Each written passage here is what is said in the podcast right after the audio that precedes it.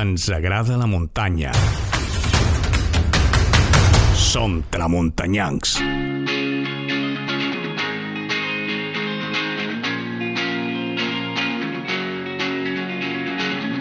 Amics, amigues, benvinguts una altra setmana més. Ja se mos fa complicat no entendre una setmana sense el nostre moment d'encontre amb tu i en nosaltres, aquí, en els tramuntanyancs, el nostre temps per xerrar de lo nostre, de lo que ens agrada, de la, de la muntanya, de l'esport, de la natura, dels problemes que tenim, de les il·lusions i de les alegries que ens dona la nostra afició per la muntanya, facis el que facis.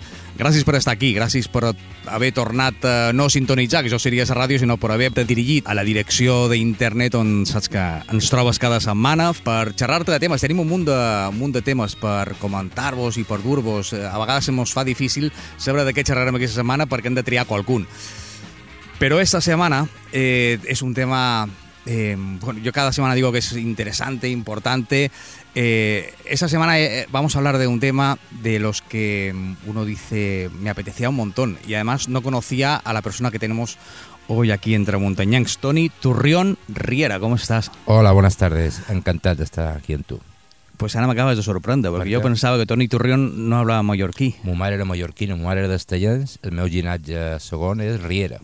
pues res, pues ja està. Um, pues mira, una cosa que no sabíem. I avui el tenim a nosaltres per xerrar de muntanya, d'activitats, de seguretat, de barranquisme. Era un dels temes que volien xerrar amb en Toni. Toni, perquè tu tens un, una escola de barranquisme que du el nom del teu fill. Sí, bueno, jo som tècnic eh, de Barrancs i jo tenc una escola que du el nom del meu fill que va morir fa un any i mig i en el seu record que ell també eh, va fer T2 de Barrancs li vaig posar el nom de l'escola de barranquisme Lluís Turrión per ensenyar en els amics eh, a la gent que vulgui conèixer aquest esport meravellós. Què té eh, el barranquisme que tant enganxa la gent? Pues el barranquisme, la gent que, que el prova per primera vegada va amb una mica de por, però després, si tens un bon guia que te fa una primera toma de contacte amb el barranquisme, és adrenalina eh, al 100%, o sigui, enganxa. Te puc dir perquè fa un parell d'anys dins el meu club mm, vaig començar a preparar gent i avui per avui fan vertical de 80 metres i estan enganxats i te demanen cada setmana que volen fer un barranc. És un esport o és una modalitat del muntanyisme perillosa, trobes? Con consideres o... Eh, Bé, eh, perillós, si tu el saps gestionar... Eh, risc, el risc sempre està, o sigui, el risc zero no existeix. Però si tu el pots minimitzar amb un protocols, amb una formació que és bàsic, la formació, eh, el que fa és que tu eh, aquest risc el, el tinguis no zero, però el puguis... Controlat, no? Minimitzat. Sí. Eh, D'aquesta manera, pues, si tu tens controlat eh, aquest risc, no hi ha cap perill, m'entens? I és molt divertit i molt eh, t'enganxa. Aleshores, a, a diferència d'altres eh, modalitats de muntanyisme o de, eh, de coses que poden fer a la muntanya, evidentment el barranquisme, com l'escalada, suposo són eh, eh, pràctiques que s'han de fer, s'han de començar primer de vora sempre qualcú que ens ensenyi, no? No, no podem ficar-nos Sí, en res, no? jo crec que hi ha molta gent que se compra una corda, se compra un arnès, se'n van a fer un barranc, i jo crec que han de passar sempre primer per una escola, per un tècnic, per un guia, que per això t'he dit que la formació és bàsica i és fonamental perquè tu no tinguis cap problema dins un barranc, sigui sec o sigui amb aigua.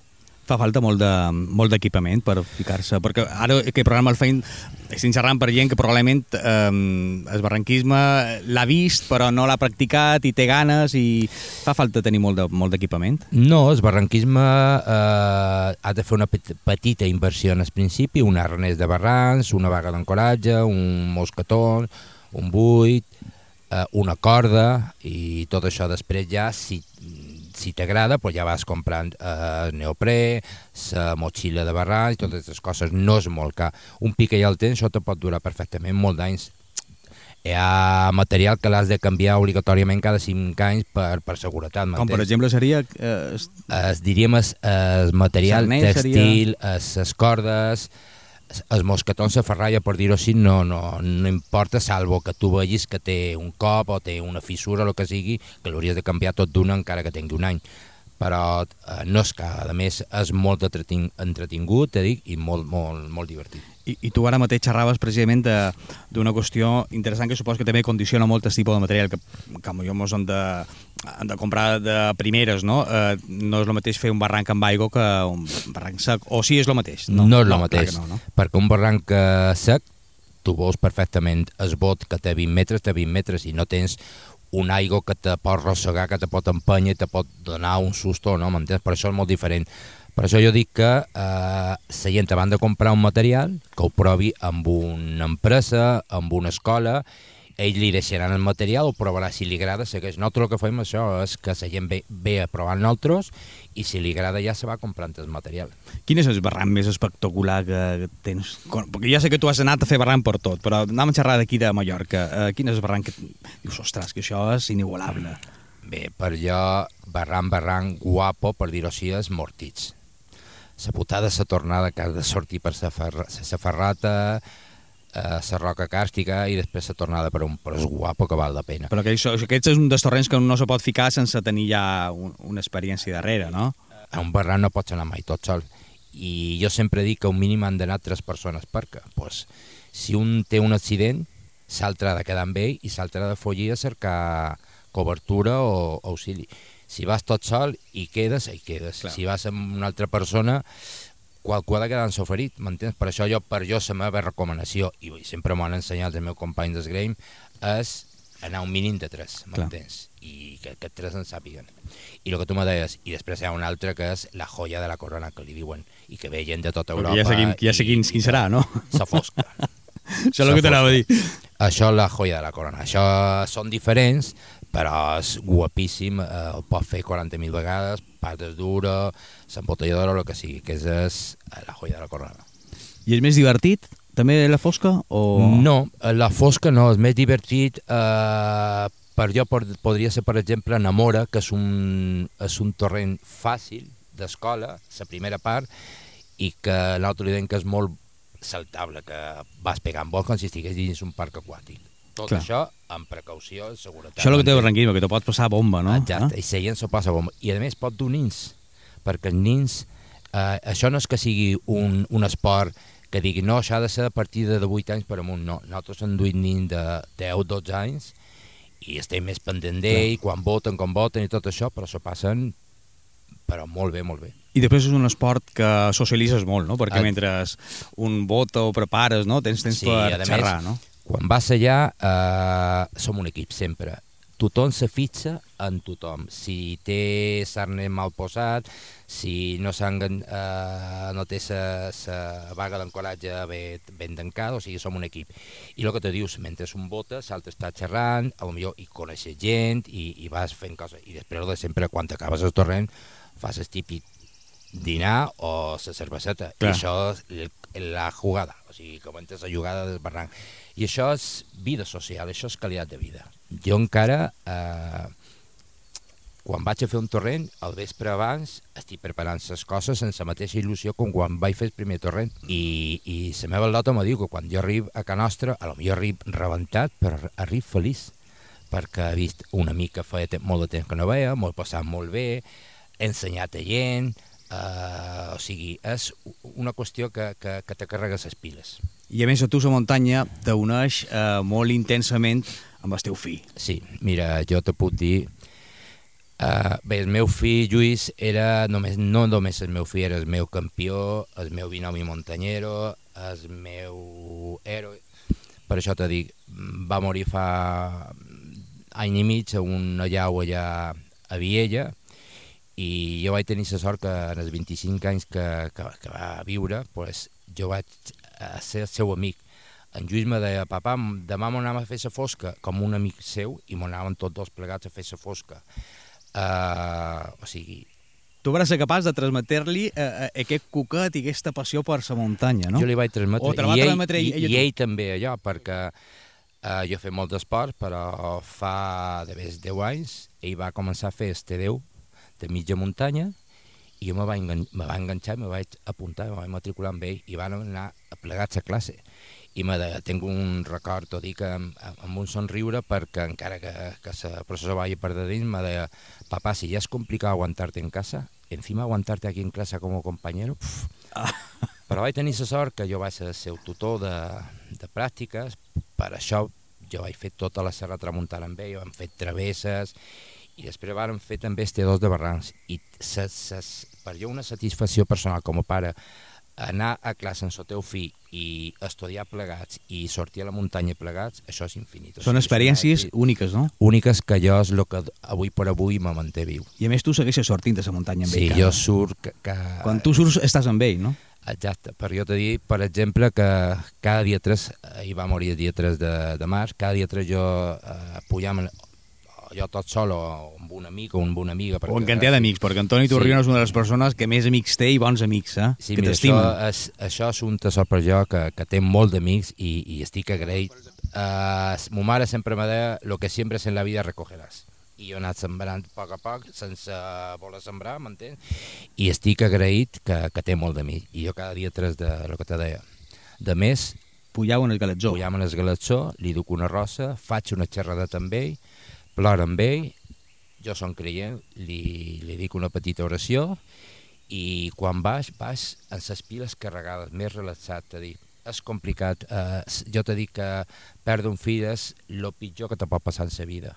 Clar, però tu tens la sort de que, de que tens fe amb algo, de que tens la muntanya que t'uneix en el teu fill i aquestes activitats que feies amb ell. I, i, i el que dèiem antes, un, uh, un no mor fins que no se l'oblida. I evidentment el teu fill uh, està més viu que mai. No, eh? mira, te puc dir que m'havia fet un tatuatge que ell mateix duia i jo estic segur que ell de allà dalt me, me dirà papá, no me lo puedo creer que tú te has hecho un tatuaje. Ah. I li vaig fer per... Lo que no s'ha de por un hijo, no, Toni. Ah. per un fill ho fas tot. I avui per avui te dic, tota la serra quan vaig el vaig per tot i això és el que me fa somriure, encara que la processa vagi per de dins, però me fa treure un somriure. I a més, com dèiem al principi, l'escola que tu has creat du el seu nom el seu a Bonoell, sí, perquè a més sí, ell sí. era pues, això, un entusiasta de, de barranquisme. Mira, el que tu deies, no només eh, jo estava orgullós d'haver ensenyat moltes coses, però per exemple, qui me va ensenyar a escalar va ser ell, perquè era un bon escalador i me va ensenyar a escalar, per això t'he dit que vaig aprendre coses d'ell, moltes coses d'ell.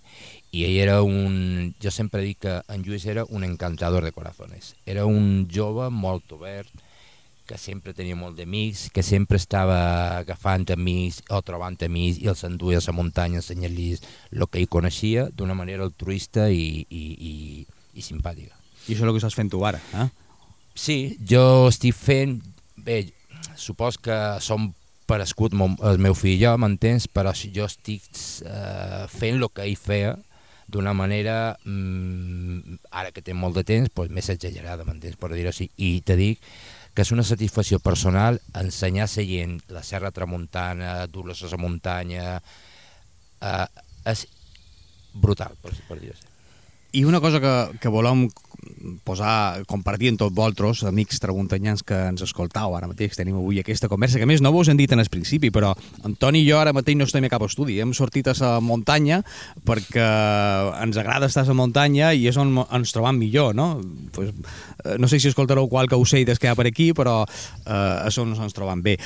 I el que deia, que, mm, que tu no només fas barranquisme, sinó que fas moltes activitats, però és que m'ha sorprès perquè tu, a més, també estàs eh, a la Federació d'Orientació, que això és una cosa interessant, aquesta. Uh, perquè... La Federació d'Orientació és una federació petita, que està, té 4 o 5 clubs, i ara per tema del Covid no se poden fer coses, m'entens? Uh, cada mes se feia una carrera, una cursa d'orientació, i és una activitat molt divertida, hi ha la modalitat esportiva de competició i la modalitat eh, de formació, d'oci, no? de... d'oci, de formació en els que hi van molt de, moltes famílies, els sornins, són mapes específics d'orientació d'escala 5.000, 7.000 o 10.000 i hi ha puestos específics per fer orientació. Però per... això és molt important, molt interessant, perquè això és la base del muntanyisme. Dir, tu no pots sortir, el que han xerrat sempre, eh, i sempre hi ha debat i, i hi ha discrepàncies. En, eh, eh, els GPS estan molt bé, són molt útils, jo som el primer que en duc i fa molt d'anys que en duc, però no el pots estar consultant sempre, has de tenir,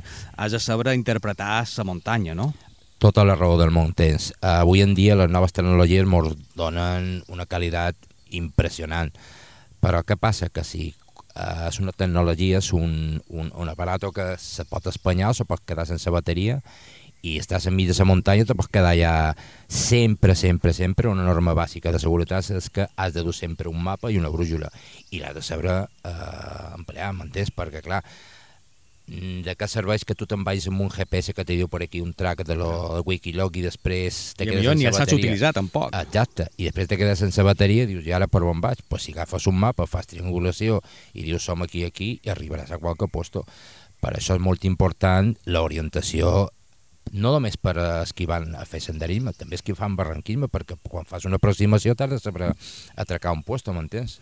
Clar, és que això són els valors, eh, el que han de ser eh, capaç de transmetre a generacions que estan cresquent o inclús que s'estan aproximant ara per mort de, la pandèmia, del Covid, a la muntanya que no l'havien mirada més que d'en fora, no? gent que millor no té el bagatge o l'experiència perquè no s'ha de o perquè són joves o perquè mai els havien interessat per la muntanya, però això són valors, eh, eh, coneixements que han de, saber, han de ser capaços de transmetre i de, i, i de divulgar perquè la gent ha d'anar a la muntanya segura i això són principis bàsics, no? Sí. Hi ha que tenir sempre un plan B, que és el que tu me deies antes, no? Uh, se, mira, sempre quan tu fas una sortida a la muntanya has de tenir unes, un, un, un protocol. Un protocol que has de planificar la teva ruta.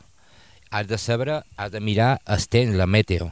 Després has de saber per on vas i amb qui vas, perquè no te pot dur segons qui, segons qui muntanya.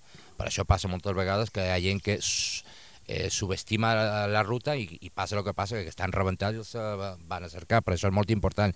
I sempre has de tenir un plan B, perquè si per un cas vas per un puesto, comença a ploure, per dir-ho així, has de saber per on has de sortir. Clar, has de tenir re recursos. Has de recursos. Tens una, un qualque company de, de, de grup que té una, una caiguda, has de saber un plan B, un plan, una via d'escape, per això és molt important la planificació, quan vas a fer una ruta has de tenir un plan B, has de saber a on vas, amb qui vas, el material és molt important, perquè hi ha gent que se va a muntanya amb unes xancles i això ho, est- ho estem Claro. veient en el, en el torrent de parells i, i, i però clar, li dius, escolta, on vas? I damunt te mira malament, doncs mira, ja està. Però és molt important per la seguretat, la planificació, eh, l'equipació, eh, saber amb qui vas, un plan B per si tinguessis qualque qualque cosa que tinguessis dins la ruta i planificar i saber on vas. I el que tu me xerràvem antes, a, a, a, no només això, no, no només quan un fa senderisme, sinó a un mateix barranc, si se t'espanya algo o perds o te cau un buit, què fas? Has de saber, has de tenir recursos, no, En el Toni? cas del barranquisme també estem acostumats avui en dia que hi ha aparells que són eh, Fantàstic, crec que fer un ràpel eh, total fas seguretat. un polipàs, fas això, fas la microtràcia i tot això. Però clar, si s'Espanya Claro. has de fer, has de saber emplear eh, el que t'han ensenyat, pues, lo que t'han ensenyat, el que hauries d'haver après en el principi quan fas la formació, m'entens? Perquè has de saber emplear un buit, has de saber emplear un màster amb un cordino, o sigui, eh, has de saber emplear coses que no siguin de, de mecàniques, m'entens? O utilitzar material, o Sí. tècniques, o el que dèiem, saber llegir però on has d'anar només amb un mapa. A part que disfrutes més, eh? Te passes més, més sí. bé, eh? Perquè ho fas tu. Claro, claro. Ho fas tu, Te'n no dones més compte de- de per on vas. aquí, pim-pam, amb un, una microtraction, ara fica aquí aquest mosquetó, ara tira això i per amunt i ja està. No, l'altra manera, ara faig aquest buit, buit a l'italiana, somachare, totes aquestes coses, i són coses que, elementos de fortuna, que li deien altres. Que de Elementos de emplear. fortuna, molt xulo aquest nom, És eh? que són elementos de fortuna, perquè elementos de fortuna no només en els barrancs, és també a la muntanya. A la muntanya tens una caiguda, un company que s'ha romput una cama i ha de saber fer un, Sí, sí, un primers auxilis, primers no? Una auxilis, immobilització. Una immobilització amb, amb dues branques d'una canda, per això és molt important segons quin material du, has de dur sempre un botiquín, m'entens?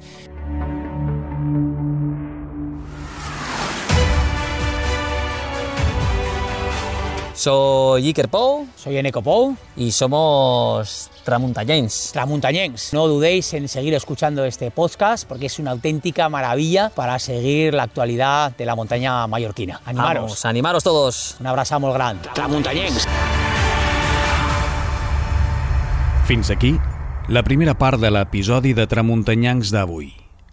A continuació pots escoltar la segona part,